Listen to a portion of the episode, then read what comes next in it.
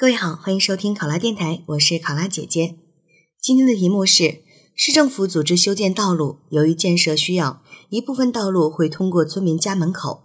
有的村民反对，认为道路修建之后车流量大，产生的噪音会影响正常生活。你作为工作人员，该怎样去劝说村民？这是一道人际沟通类的题目，而且呢，沟通的是和村民和群众之间的关系。那么这道题在答题的过程当中，除了我们要注意到自己的身份是一个工作人员之外呢，就是要去设置一个场景。这类的人际沟通题，如果在你的答题当中可以很好的呈现出一个场景画面的感觉，这样会让你的答题显得更鲜活，也让劝说的过程呢更具体细致，更有说服力。那在这道题目当中，其实我们会发现主要的矛盾是。村民认为，道路修建之后有可能出现的问题呢，是车流量大，产生噪音，可能会影响到正常的生活。这也是我们要着重去解决的问题。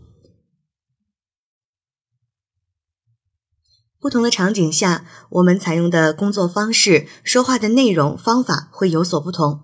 比如说，同样是劝说村民，可以采用召开大会的方式，也可以采用一对一去逐户走访的形式。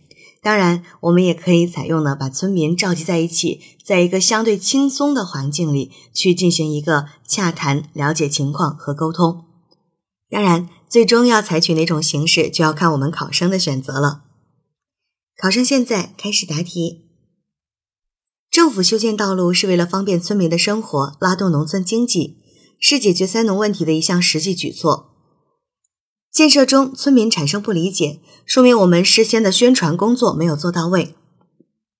我会动之以情，晓之以理，让村民更好的去理解政府的用心。首先，我会根据电话和来访记录以及施工队的反馈，了解到底有多少村民反对在家门口修建道路，请村委会的干部将这部分村民集合起来，到村里面大家常去的活动的场所。或者在村里找一个宽敞的空地，来诚恳的和村民朋友进行一个平等的沟通，对大家反映的问题进行一个大致的阐述，询问他们还有没有其他的问题要补充。那在一一的了解和记录之后，我也会统一为大家进行解答。其次，我会耐心诚恳的对村民们解释道路修建的好处。第一。道路修建将会极大的方便大家的出行，以后在村口就会设客运站，免去了大家以后出行从镇上还要再坐那种不安全的私人小车到村里的不便。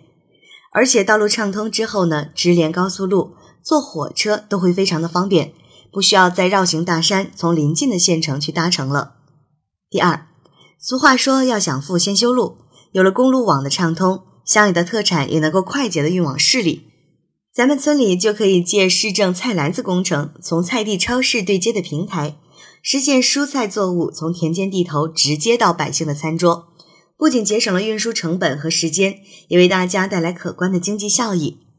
再次，对于大家担心的公路修建后车流量大，会产生噪音影响生活的问题，我会给予客观和明确的回应，消除大家的顾虑。